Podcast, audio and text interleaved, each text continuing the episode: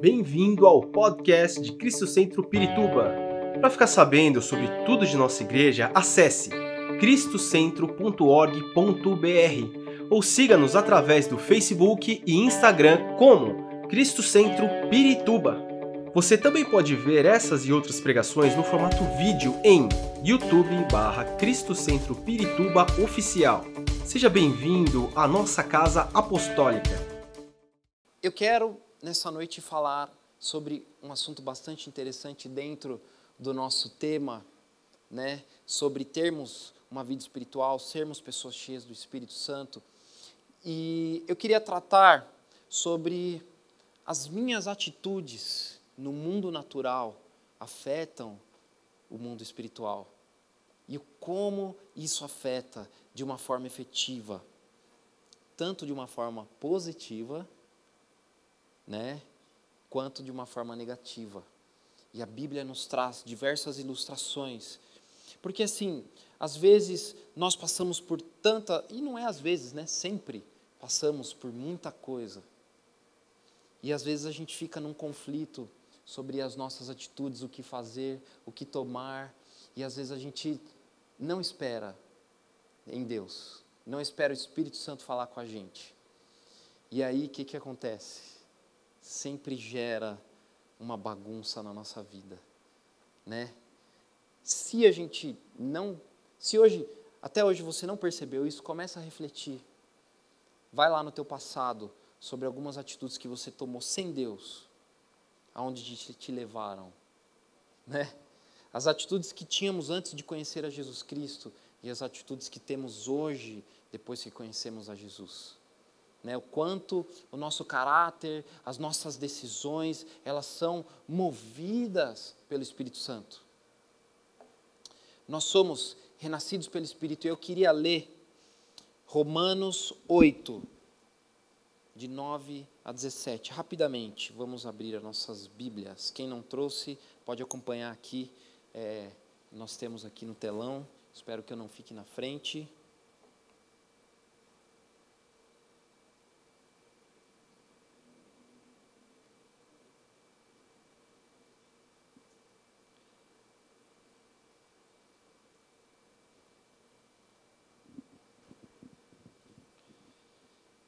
Vamos lá, Romanos 8, do 9 ao 17. Vocês, porém, não são controlados pela natureza humana, mas pelo Espírito. Se de fato o Espírito de Deus habita em vocês, e se alguém não tem o Espírito de Cristo, a ele não pertence. Uma vez que Cristo habita em vocês, embora o corpo morra por causa do pecado, o Espírito lhes dá vida, porque vocês foram declarados justos diante de Deus. E se o Espírito de Deus que ressuscitou Jesus dos mortos habita em você, o Deus que ressuscitou Cristo do morto, dos mortos, perdão, dará vida a seu corpo mortal, por meio desse mesmo Espírito que habita em vocês. Portanto, irmãos, vocês não têm de fazer que a sua natureza humana lhes pede. Porque se viverem de acordo com as exigências dela, morrerão. Se, contudo, pelo poder do Espírito fizerem morrer as obras do corpo, viverão. Porque todos que são guiados pelo Espírito de Deus são filhos de Deus. Pois vocês não receberam é, um espírito que os torne de novo escravos do medo, mas sim o Espírito de Deus que os adotou como seus próprios filhos. Agora nós os chamamos de Abba Pai, pois o seu Espírito confirma a nosso espírito que somos filhos de Deus. Se somos seus filhos, então somos herdeiros e, portanto, co-herdeiros com Cristo. Se de fato participamos de seu sofrimento, participaremos também da sua glória. Amém? Glória a Deus. E aqui eu queria me ater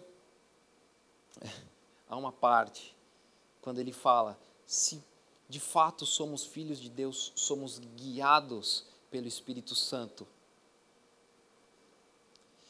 Nós precisamos entender que Deus ele não quer uma parte de quem somos ou uma parte daquilo que fazemos.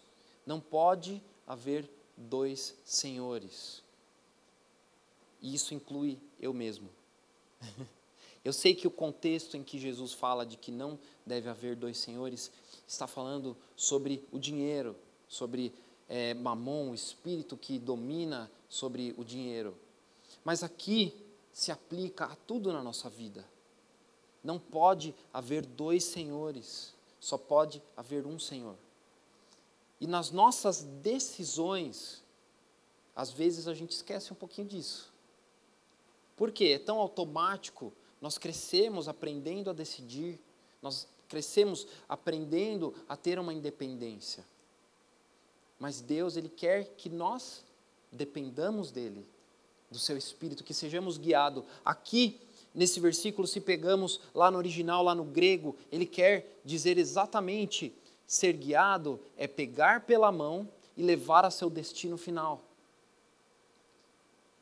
Ser levado pelo Espírito Santo na mão. Parece doideira, mas é essa forma, essa proximidade que o Espírito Santo quer ter com a gente. Amém, glória a Deus. Ouvi um amém. Até o final do culto vocês se animam. Vamos ver se vocês vão estar animados. Espero que sim. E eu estava lembrando, quando eu pensei né, nessa questão de ser guiado pela mão. E aí vocês vão entender bem, né? Porque eu acho que todo mundo passou um pouco por isso. Quando era criança, é, nós íamos sair em família, e aí você vai atravessar a rua, o que, que seu pai e sua mãe faz? Me dá a mão para atravessar a rua. Não vai atravessar sozinho. É ou não é? Você atravessa junto com ele.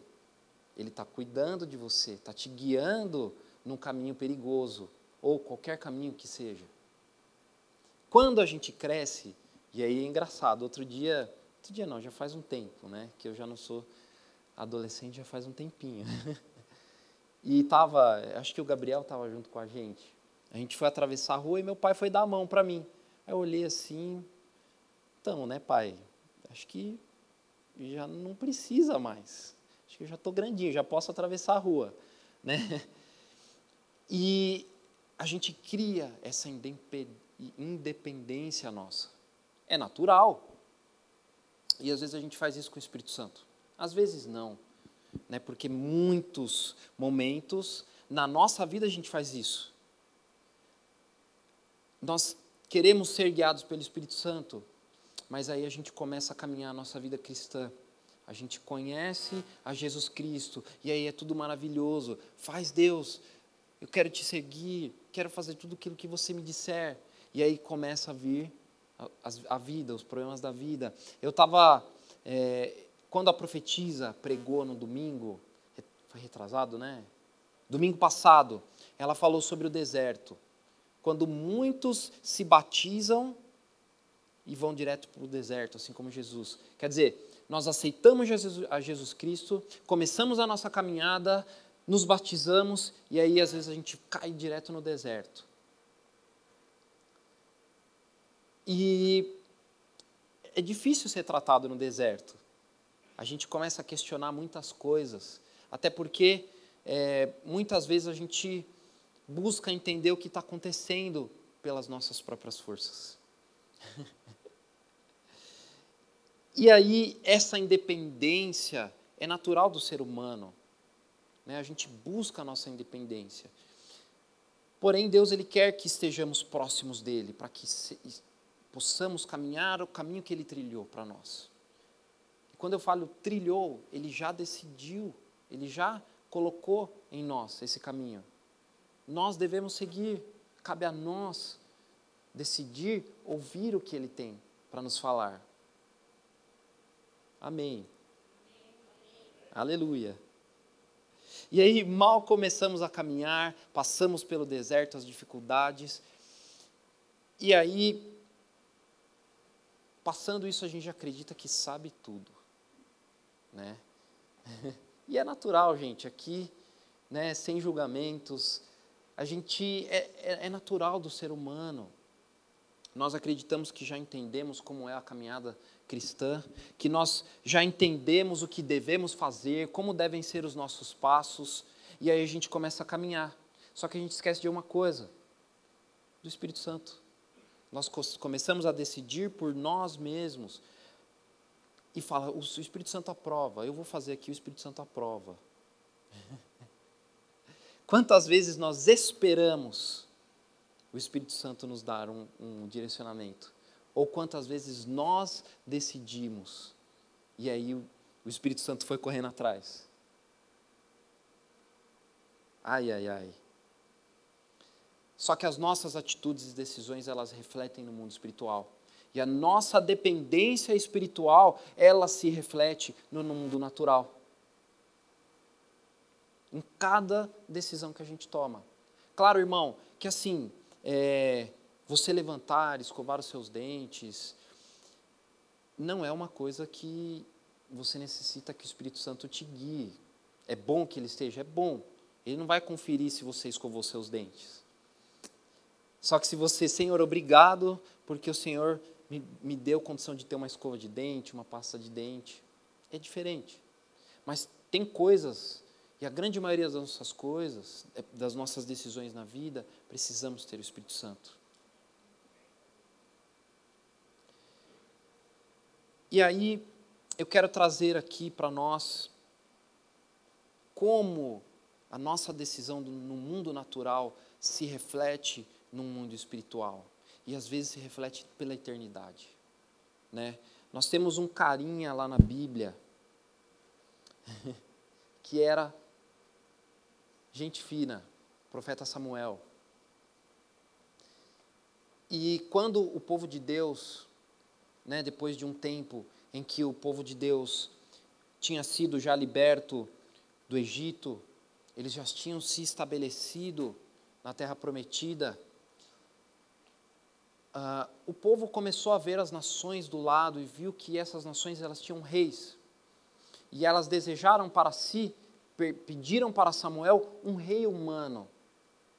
E Samuel, né, foi buscar o Senhor. E aí Deus diz a Samuel: Olha, eu quero ser o rei desse povo, mas por causa do coração de vocês, eu vou dar um rei para vocês humano, né?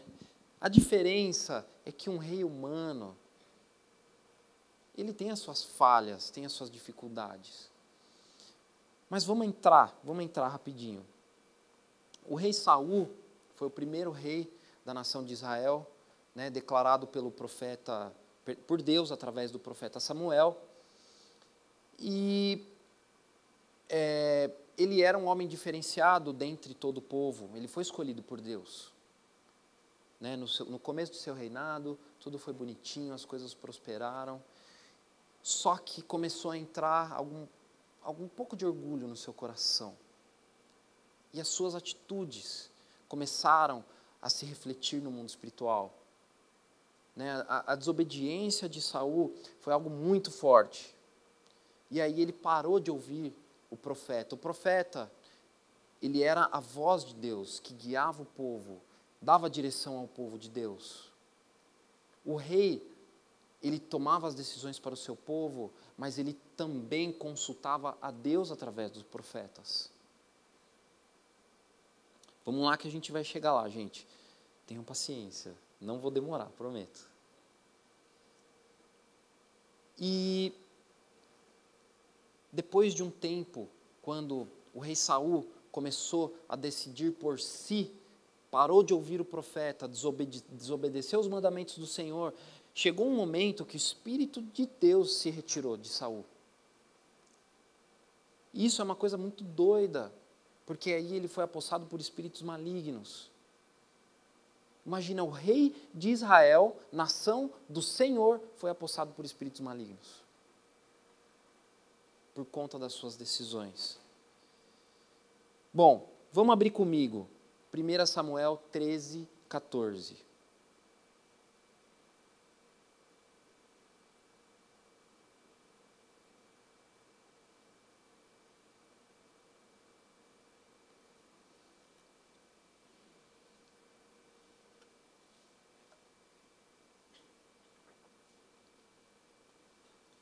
Vamos ler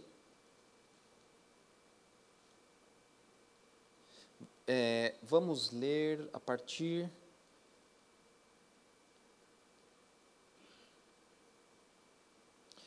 do 9, melhor, a gente vai ter um contexto mais claro. Eles estavam cercados por inimigos, eles iam para a guerra, e aí ele queria oferecer sacrifícios ao Senhor. E aí, o que acontece? O profeta ainda não tinha chegado. Olha que doideira, na época ainda era o profeta Samuel. Vamos ler comigo a partir do 9. Ah, não, vamos fazer assim, do 8, mais fácil. Saul esperou ali por Samuel durante sete dias, conforme Samuel havia instruído, mas ele não chegou.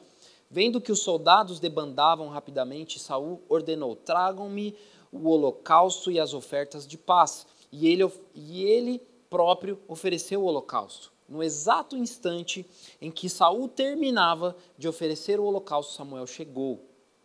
Saul foi ao seu encontro para cumprimentá-lo. Mas Samuel disse: O que você fez? Saul respondeu: Vi que meus homens estavam debandando e os que o Senhor, o Senhor não chegou, perdão, e que o Senhor não chegou no prazo que havia prometido. É, além disso, os filisteus estavam em Miquimás, é, prontos para a batalha. Assim pensei: os filisteus estão prontos para lutar contra nós em Gigal. Eu não pedi ajuda do Senhor, por isso eu me senti na obrigação de oferecer o holocausto. Você agiu como tolo, exclamou Samuel. Não guardou o mandamento que o Senhor, seu Deus, lhe deu. Se tivesse obedecido o Senhor, teria estabelecido para sempre seu reinado sobre Israel. Agora, porém, seu reinado não permanecerá, pois o Senhor escolheu um homem segundo o coração dele. O Senhor já designou esse homem para ser líder do seu povo, pois você não obedeceu os mandamentos do Senhor. É uma palavra bastante pesada. Samuel ele estava retornando ali da casa de Jessé, onde ele ungiu Davi como rei. É, obviamente, depois de Saul, Davi assumiria como rei, porque por conta do pecado de Saul, foi necessário que Deus intervisse. E ali ele acreditou que por si mesmo ele poderia tomar as rédeas da situação que, em que eles estavam. E ofereceu é, esses sacrifícios. Ele acreditou que ele estava sem, sem opção. Né? Me senti na obrigação. Ele acreditou que não havia outra opção senão que ele oferecesse os sacrifícios.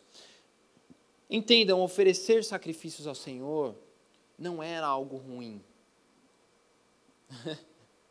Eles estavam oferecendo um sacrifício, pedindo a paz ali naquele acampamento, preparando-se para a guerra. Mas havia uma maneira correta. Havia um mandamento deixado por Deus para que eles pudessem seguir. E aí ele, ele foi apressado. Por ele ser um rei acreditar que ele era a autoridade estabelecida, ele acreditou que podia fazer aquilo e foi tolo. O profeta o repreendeu na frente de todos: Você é um tolo. Imagina você, rei de uma nação inteira, é repreendido dessa forma? Misericórdia, que vergonha.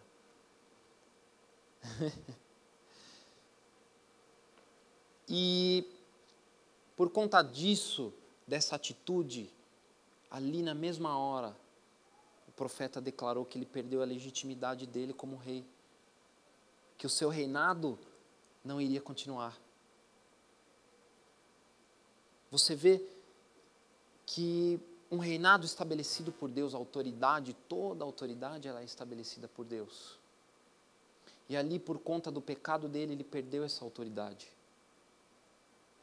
E isso se refletiu nas gerações e próximas gerações que não haveriam no trono por conta disso. E às vezes, ah, nós, porque acreditamos que não temos escolha diante de algumas decisões que devemos tomar, nós nos apressamos. Vocês já estão vendo onde eu vou chegar, né? E a gente é, busca ter o controle da situação. ele queria controlar a situação, controlar os seus homens. A verdade é que nós nunca teremos o controle da situação da nossa vida. É, é ou não é? Quando estávamos no mundo, quem tinha o controle na nossa, na nossa vida era Satanás. Hoje, quem tem o controle da nossa vida é Deus. Glória a Deus. E assim deve ser. Às vezes a nossa independência, a gente não, Deus, empresta aqui o controle um pouquinho. Deixa eu segurar só um pouquinho, porque você está demorando. ai, ai. É, é, é uma doideira, porque eu começo a lembrar na minha vida as vezes em que eu quis ter o controle. E eu levei uma rasteira fenomenal. Hoje eu lembro, né, dando risada. Mas é, na época foi muito difícil. É igual, e aqui com todo respeito, quando a gente vê na televisão, né, alguns lugares em que tem enchente, ah, o povo vive dizendo que não tem nada. Né? Vocês já ouviram isso? Quando vem enchente, fala que levou tudo. Quer dizer, eles nunca tiveram o controle, nunca entenderam a situação deles mesmos. E aí, quando vem algo, leva tudo. E aí, o que, que a gente faz? Bom, eu queria abrir também em 1 Samuel 28, porque Saul não parou por ali. Quem conhece a história de Saul sabe que ele não parou por ali. Depois de ter levado uma bronca dessa do profeta, ele não parou por ali. Ai, Jesus, misericórdia. 28, a partir do 1 mesmo. Naqueles dias, os filisteus reuniram suas tropas para outra guerra contra Israel. O rei Aquis disse a Davi: Saiba que vocês e seus é, homens sairão à batalha comigo. Está bem, disse Davi. Agora, o Senhor verá por si mesmo é, o que somos capazes e de fazer. Então, Aquis disse a Davi: Colocarei você como meu guarda pessoal enquanto eu viver. Neste tempo, Samuel já havia é, morrido e todo Israel chorado sua morte. Estava sepultado em Ramá, sua cidade natal. Saul havia expulsado da nação todos os médiums e todos os que consultavam os espíritos dos mortos. Os filisteus, os filisteus acamparam em Sunem e Saul reuniu todo o exército israelita e acampou em Gilboa. Quando Saul viu o imenso exército dos filisteus, entrou em pânico. Consultou ao Senhor a respeito do que deveria fazer, mas o Senhor não lhe respondeu, nem por sonho, nem por urim, nem por profetas. Então Saul disse a seus conselheiros: Procurem uma mulher que seja médium, para que eu pergunte a ela o que fazer. Seus conselheiros responderam: Há uma médium em Endor. Então Saul se disfarçou com roupas comuns e, acompanhado de dois dos seus homens, foi à noite à casa da mulher. Preciso falar com um homem que está morto, disse ele à mulher. Você pode invocar o espírito dele para mim? Quer que me matem? respondeu ela. Você sabe que Saul expulsou todos os médiums e todos os que consultam os espíritos dos mortos.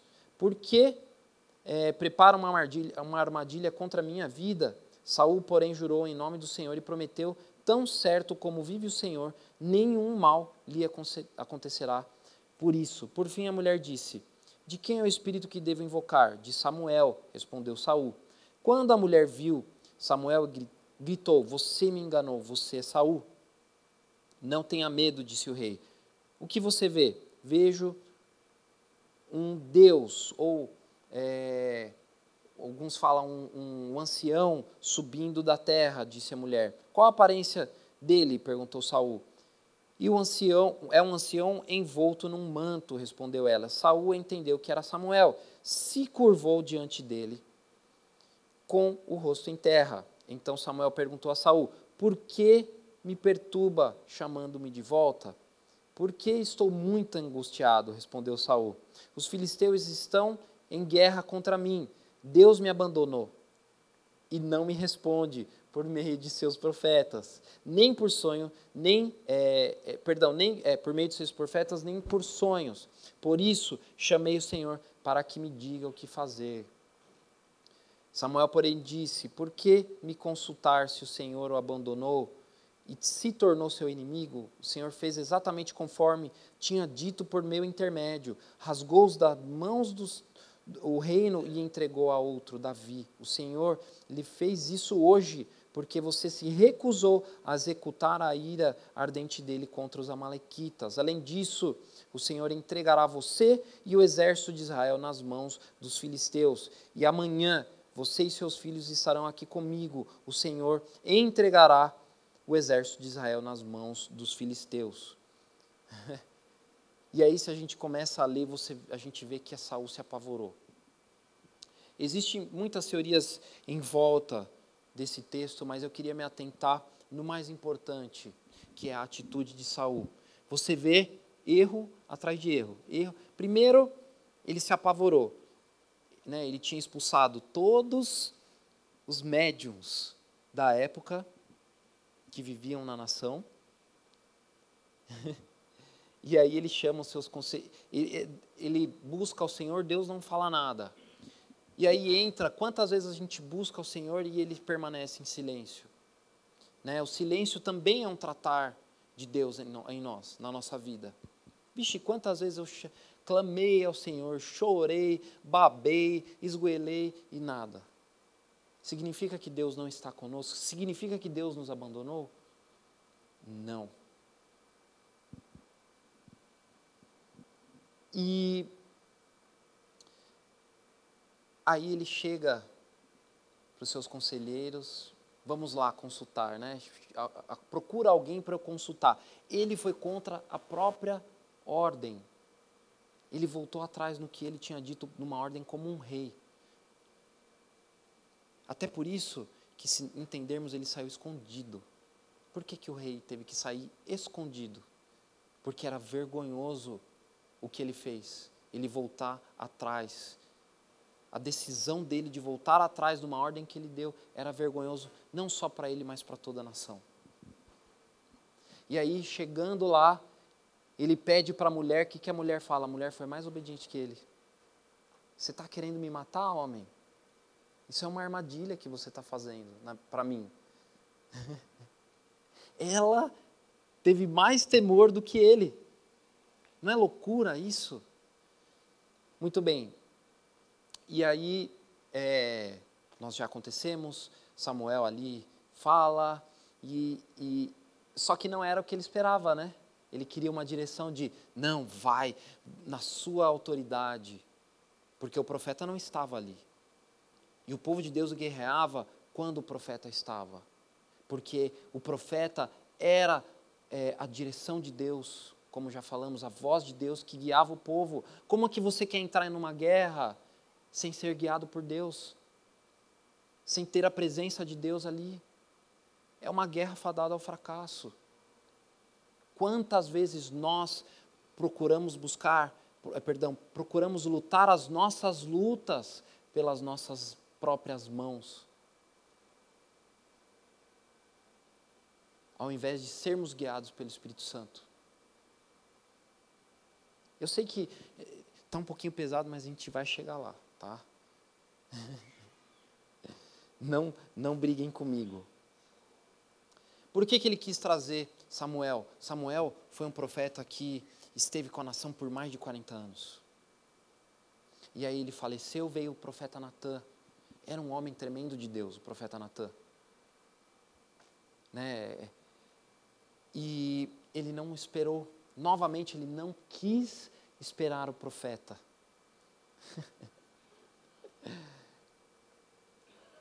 e aí é, Satanás, às vezes, traz, assim como ele acreditou que a solução que ele tinha, porque era uma solução que, ele teria naquela época, e às vezes Satanás vem com aquela solução que parece maravilhosa que vai dar tudo certo. É ou não é? Quando a gente tá naquele perrengue, naquela dificuldade, tá assim que não dorme direito porque precisa tomar uma decisão ou tá passando um momento de dificuldade, né? Às vezes a gente vai dormir, começa a dormir, acorda no meio da noite. Às vezes o Espírito Santo está falando: acorda, você precisa orar, você precisa me buscar. Não é pela sua força, é pela minha força. E aí, Samuel, é, perdão, Saul acreditando que é essa escolha dele era a melhor escolha. Ele sim caiu na armadilha. Não foi a, a médium. Porque não foi o que ele queria, não foi é, a resposta que ele queria ouvir. E às vezes a gente nem espera uma resposta de Deus. E aí a gente cai em armadilhas que o inimigo está preparado para montadinha ali para a gente cair. E aí a gente se lambuza no pecado. Por isso que eu estava, enquanto a profetisa pregava, eu estava analisando, né? Às vezes a gente entra no deserto e às vezes parece que não sai desse bendito deserto, né? Sabe aquele crente que, meu, dá um passo, cai no buraco. Aí vai dar um outro passo, cai no buraco maior ainda. E aí vai. A gente não sai do deserto porque a gente continua lutando com as nossas próprias forças. E sabe, irmãos, a promessa do reinado de Saul era de que ele era herança de Deus para o povo de Israel.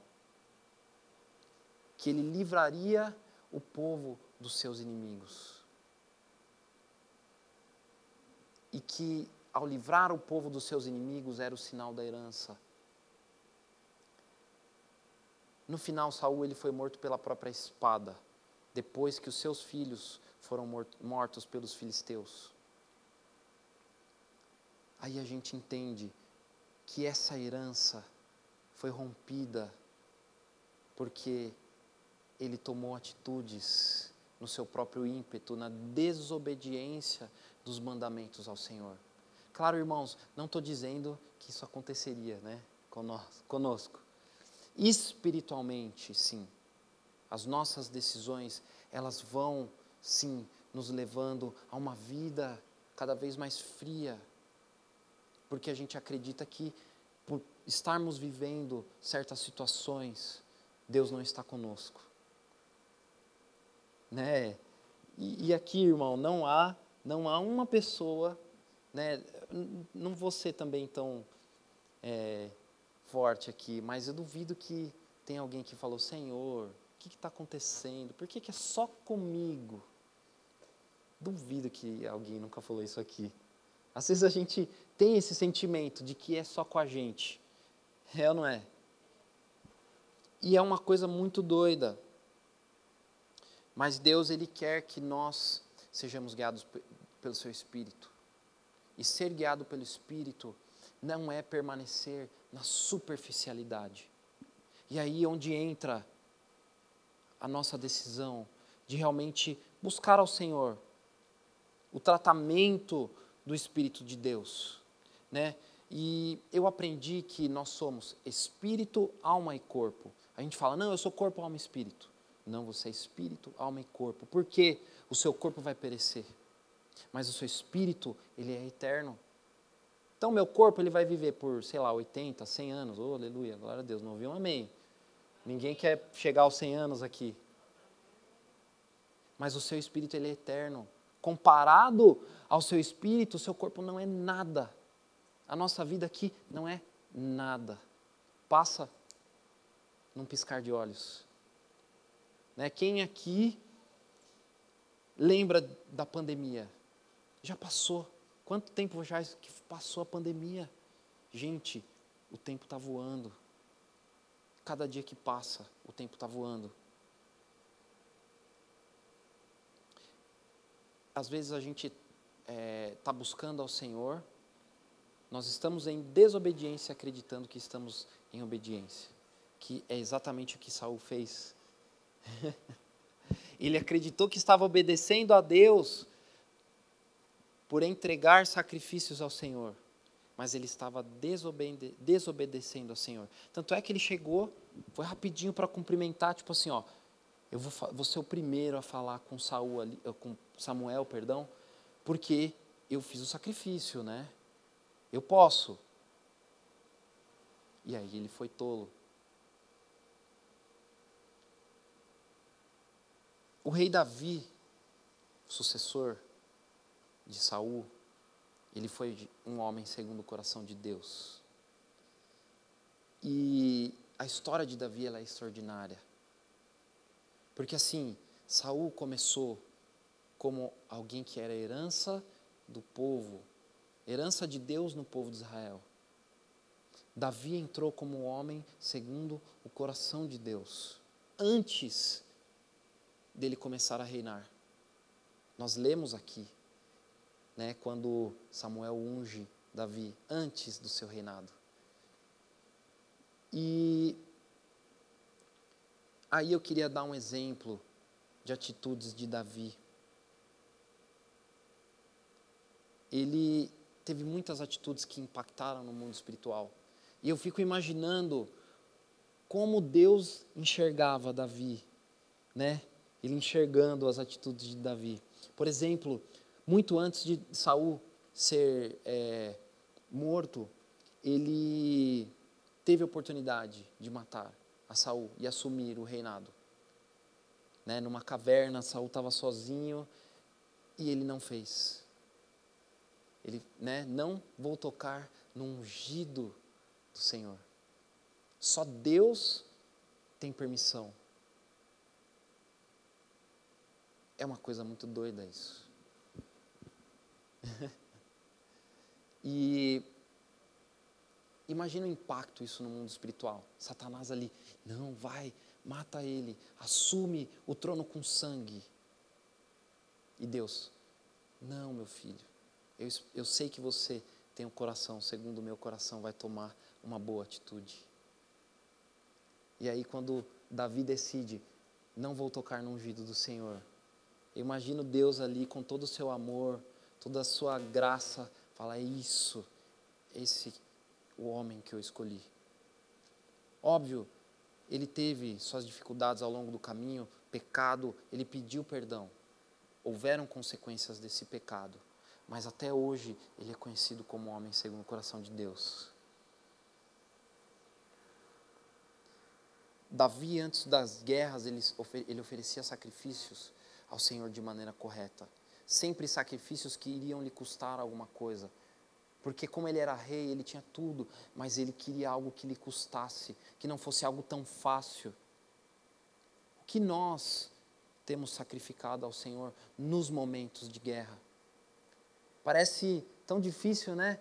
Pô, já estou passando por dificuldade, eu vou dar algo que me sacrifique? Bom, eu vou dar um exemplo para vocês de como o Espírito Santo ele fala com a gente. Porque estamos falando sobre sermos guiados pelo Espírito Santo. E ser guiado pelo Espírito Santo é em tudo aquilo que vamos fazer. Vou dar um exemplo. Você está caminhando na rua, e aí chega alguém e fala, ah, eu tô com. Né, um, um, um morador de rua fala, eu tô com fome, me, compra para mim um marmitex. Você está no final do mês, você está ali nas. O tanque está na reserva, já está ali, né? Que hoje em dia, quem termina o final do mês com dinheiro na conta, glória a Deus, Deus te abençoe, irmão. Deus está te abençoando, porque a gente está passando ali na risca, é ou não é? damos glória a Deus de estar tá pagando as contas. E, e aí, você dentro de você, não, dá, dá essa marmita. Não é um exemplo, dá, dá essa comida para esse rapaz. E dentro de você o conflito. Não, não dá não, vai te faltar. Você teve um conflito, essa, voz falando com você, dá, é o Espírito Santo de Deus. Porque senão não haveria conflito. Entende? É uma coisa, é uma prática de vida com Deus que devemos ter todos os dias. E Deus ele nunca vai pedir algo da gente que seja fácil, que não gere conflito dentro de nós. Nós, com o tempo, aprendemos a ouvir ao Senhor. E aí as coisas começam a ser diferentes. Precisamos dar passos para sermos guiados pelo Espírito. Pedro, apóstolo Pedro, aqui eu quero já caminhar para o final. Antes dele ser apóstolo, ele era discípulo, e quando é, homens vieram buscar a Jesus, qual foi a atitude de Pedro? Ele era um homem explosivo. E às vezes ele falava, né, o que dava na cabeça ele falava. Era do seu temperamento. Jesus Cristo tratou de uma forma extraordinária, assim como ele nos trata. Com amor, às vezes é aquele amor um pouquinho mais duro, mas a gente merece. É ou não é? Porque nós não somos fáceis. E Pedro, o que, que ele fez? Ele pegou a espada e vum, cortou a orelha do, do soldado. Quer uma atitude mais explosiva do que essa? Tudo bem, Jesus vai lá e cura, estabelece, restabelece a orelha do rapaz. Né? Eu imagino quando se, se aquele soldado, depois de um milagre desse, não se converter, né? Encontra Pedro lá no céu, como é que vai ser, né? Você arrancou minha orelha. É brincadeira. Não vai ter isso. e foi uma atitude de momento, explosiva, né? Quando ele foi um homem que, por exemplo, logo depois de dizer que ama Cristo, negou a Cristo. Foi uma atitude da alma, uma atitude do momento, do calor do momento. Mas Jesus tratou a Pedro de uma forma tão especial quando ele ressuscita, porque Pedro já não se sentia mais digno de ser discípulo. E Jesus chame a Pedro. Jesus mandou chamar Pedro porque ele sabia que no coração dele ele já não se achava mais digno de ser discípulo de Jesus. Nós, às vezes, por conta das nossas atitudes, atitudes, perdão, e temos o Espírito Santo, nós entendemos e achamos, ai, eu pequei, eu não vou nem orar, não vou nem louvar a Deus porque eu não me sinto digno. Mas o Espírito Santo, ele vem e nos trata com tanto amor, o arrependimento vem. Pedro foi, com certeza foi um arrependimento instantâneo quando ele, ele negou e olhou a Jesus. Jesus olhou a Pedro com um olhar de amor. Tipo assim, filho, você pecou, mas eu estou aqui para te perdoar. Eu estou aqui para deixar o meu Espírito Santo te guiar por todas as suas necessidades, por todas as suas dificuldades. Eu poderia trazer aqui muitos e muitos testemunhos de como Deus cuida da minha vida. Em momentos em que eu precisava de um valor exato, num dia exato. E o Espírito Santo usou uma pessoa. Vem cá, André. Preciso de tal coisa. Quanto, quanto você me cobra? E, a, e aquele trabalho era exatamente o valor que eu precisava nós precisamos deixar o Espírito Santo trabalhar a nossa vida. As nossas, que as nossas atitudes sejam as atitudes que o Espírito Santo guie, que ele cuide. Muito bem, e Pedro, logo após Jesus Cristo, logo, logo após a ressurreição, a ressurreição, perdão, Jesus Cristo voltar aos céus, ele foi outra pessoa em Pentecostes, a pregação que ele trouxe, milhares de pessoas se converteram ao Senhor. Quando os apóstolos decidiram que era necessário substituir a Judas, ele não tomou partido. Ele falou: façam aquilo que te parece melhor. Ele não tomou a frente como era do seu temperamento, como era anteriormente. Ele foi tratado pelo Espírito Santo.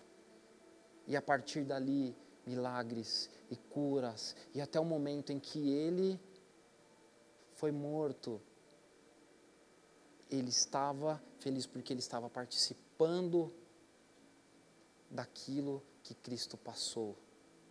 E às vezes a gente se dói por tão pouco, por situações em que acontecem em nossa vida e a gente esquece tudo aquilo que Jesus passou. Eu quero abrir rapidamente em 1 Pedro 5,10, só para a gente ver o quanto Pedro foi transformado pelo Espírito Santo.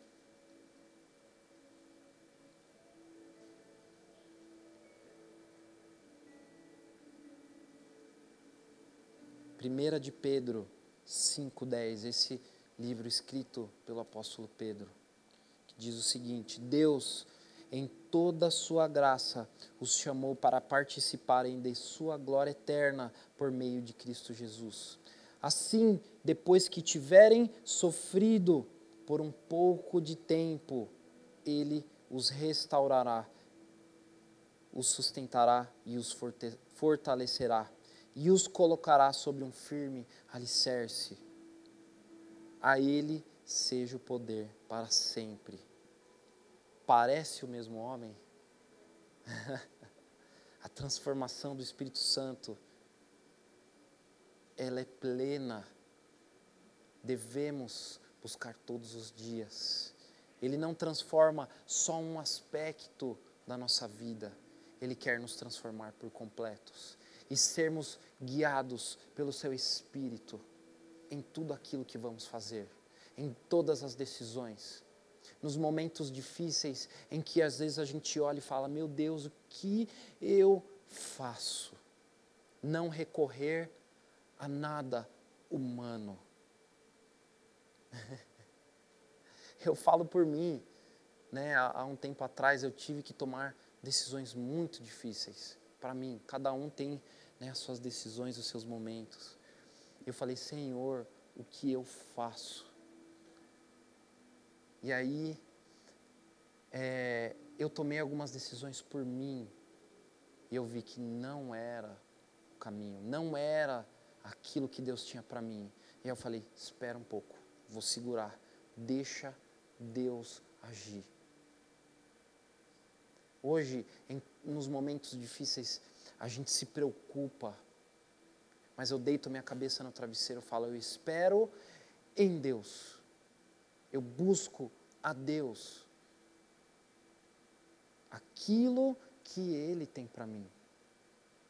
Eu, é, esse ano eu falei, Senhor, eu preciso mudar o rumo da minha vida em diversas coisas. e é muito engraçado, porque assim, Falei, Senhor, até na minha vida financeira, que eu sou chato, sou organizado, eu preciso que o Senhor intervenha. Porque às vezes a gente não está enxergando, às vezes a gente não está vendo. Eu quero que o Senhor intervenha em tudo. Semana passada eu estava trabalhando e eu fui uma situação, vendi meu carro e aí eu fui pegar um outro carro e eu fui, né, o rapaz foi fazer a análise do meu nome e não passou. Eu falei, tem alguma coisa estranha. A gente Posso não ter nada, mas o meu nome, uma coisa que eu aprendi com meu pai, é honrar o nome.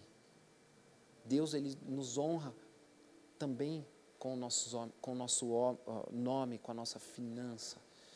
E eu fiquei preocupado, eu fui atrás. Apareceu lá uma, um débito de uma operadora, né?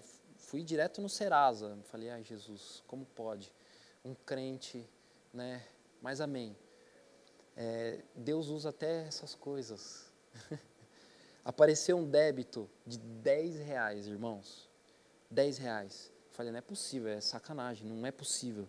Eu não tenho, era de uma operadora de celular. falei, eu não tenho nada nessa operadora. Aí eu liguei. Falei, vou atrás, né? Se for algo errado, eu pago, mas eu vou atrás. Se eu não tiver que pagar. Muito bem.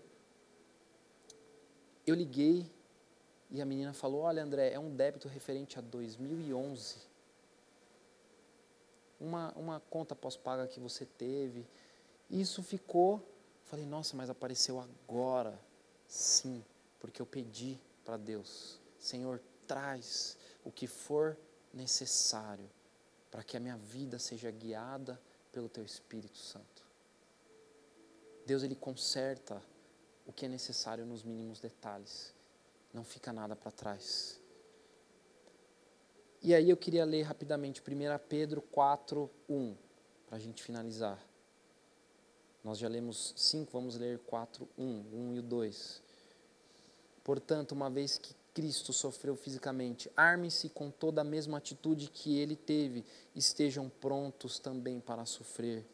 Porque se vocês sofrerem fisicamente, sofreram, perdão, por Cristo, deixaram o pecado para trás. Não passarão o resto da vida buscando os próprios desejos, mas fazendo a vontade de Deus. Aleluia. Como é que eu posso dizer aleluia para o sofrimento? Coloque-se de pé. Esperamos que esta mensagem tenha te inspirado e sido uma resposta de Deus para sua vida. Quer saber mais sobre Cristo Centro Pirituba? Siga-nos nas redes sociais no Facebook, Instagram e YouTube, ou visite nosso site em cristocentro.org.br.